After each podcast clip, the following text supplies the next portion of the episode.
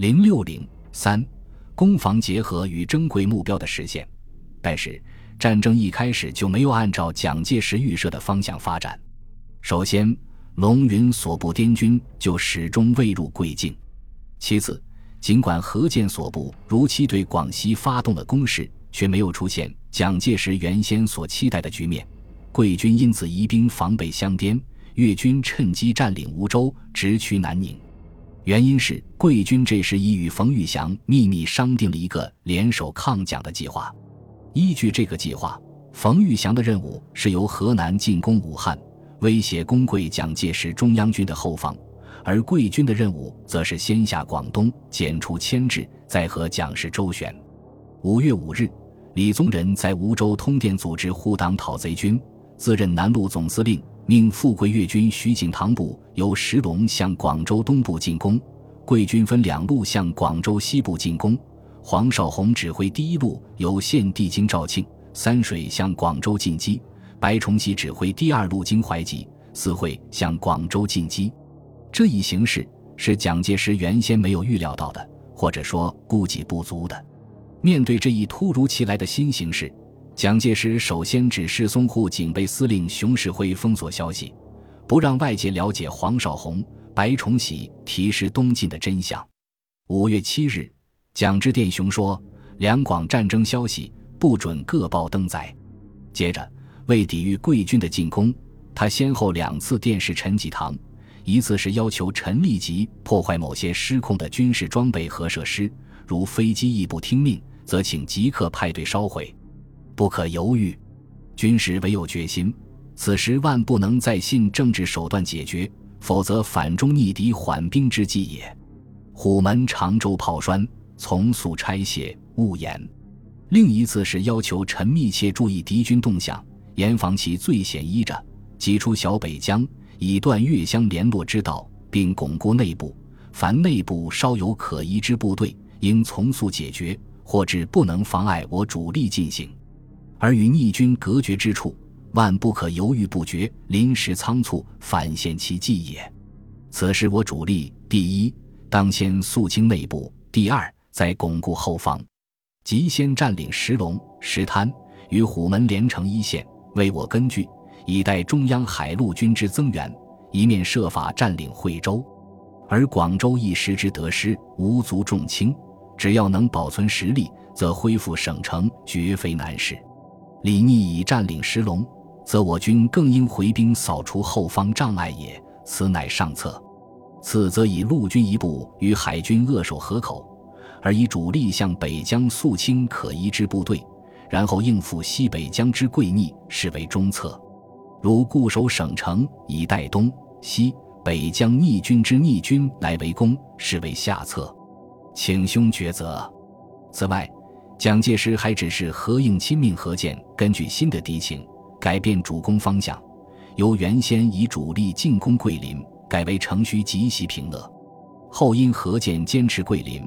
平乐方向同时用兵，蒋又清电河，果断命其应以一部驱桂林，主力速转向平乐，务于五月十八日以前达到该处后，直趋梧州，并以范部出连山，向广宁四会前进。五月十三日，何键所部第四纵队占领平乐，对攻粤桂军后方，形成包抄态势。但是蒋介石很清楚，从战略全局看，桂军攻粤。即使得逞，也毕竟是局部问题；而河南冯玉祥攻汉，则是事关全局的大问题。武汉一失，不但前功尽弃，且湘粤攻桂各军也势必腹背受敌，直捣贵朝，焉能有望？正因如此，蒋介石在抵御贵军攻粤的同时，同样重视，甚至更加重视防冯攻汉这一战略大计。并当即指派参谋总长何应钦前往武汉坐镇指挥。如前所述，蒋介石原本一直在联冯讨桂，即使有所防范，也是为了逼冯讨桂。但事实上，蒋对冯玉祥又一直很不放心，长期采取既拉又防的两面政策。早在三月一日，蒋为四川内乱，就曾致电冯玉祥，促其率部平川。其真实目的，冯玉祥一看便知。盖将与本军平川，必则专利对贵，且恐我与贵何也。四月初，阴逢寒，吴出兵阙期。蒋介石一面电令何应钦明白告诉尚留在南京的陆中林，请他催促韩复榘速以主力出武胜关。我第二路正面主力必待其入关与我切实联络后，方能开始攻击。一面又命其严加注意冯韩动向，锐薄态度，行动亦请留心，并为此采取了一系列的防范措施，如屯兵石家庄，牵制冯南进，挑拨冯言关系，以严制冯。四月七日，蒋电何应钦说：“请百川兄驻宁之秘书长或参谋长来汉一叙。如徐生瑜回京，可将冯与其面谈之计划，关于先攻进一段，与百川兄有关系之人面谈之，使百川兄之冯对其之怀抱也。可见冯玉祥斥蒋专弄权术，不上诚意，即连甲以道矣，复拉饼以图甲，并非凭空捏造。”又如扣留外购军事装备之事，四月七日，蒋电使宋子文：凡在外国所购枪炮、钢铁、飞机等件，非有中正命令，无论其任何机关护照，作为无效，非正式留存于海关，但不明说扣留也。其实此举也是冲着冯玉祥而来的，因为他所购的飞机随即便在上海被扣。再如暂缓驻几日军撤兵问题，四月九日。蒋电视外交部长王正廷等人接受交集，需时一个月方可实行，最早亦需迟至本月秒。其接收部队须由政府明令指派，否则政府不能负责也。所谓接收部队须由政府明令指派，就是为防止日军撤走后的山东落入冯玉祥之手。此中奥妙，早在三月四日已为人窥破，并向冯做了报告。日人虽急于解决己案，唯蒋又恐鲁归我方，故迟延不决，使其过不在日而在蒋也。倒是冯玉祥不太情愿往这方面想。三月十四日，他在日记里写道：“八点起，断其数来，言外间摇着繁星。王外长不愿解决计案者，恐鲁省落于二集团手耳。政府果如是，殊不识大体也。”但很快就被事实证明，这不过是妇人之仁。四月十七日，蒋给何应钦连发两电，前电言犹在耳：如日本不允斩期，则请政府以明令责成孙良诚接防可也。后电又道：前既是被动时万不得已之举，今既可缓和，自当专心平贵也。万不得已才同意孙良诚接防，其防冯之心显而易见。在蒋介石的多方掣肘下，冯玉祥自觉在不可不图生存之道了。四月十五日，他指示秘书长魏书香、参谋长陈卓如：山东事已如此，可速电路局预备火车，以便运输军队回豫。二十五日，电示南京陆中林大局不佳，可设法归来。二十八日，电孙良诚速将兵由山东撤回开封。五月六日。面谕所部，可于夜间在武胜关前埋地雷，敌来即发，以免深沟高垒，误使得前，并请邓飞、黄起草讨蒋宣言。十二日，表示要通电宣言，护党救国。十六日，授意所部将领刘玉芬、宋哲元、孙良诚、韩复榘等发表通电，促蒋下野，并宣称拥护冯玉祥为护党救国军西北军总司令。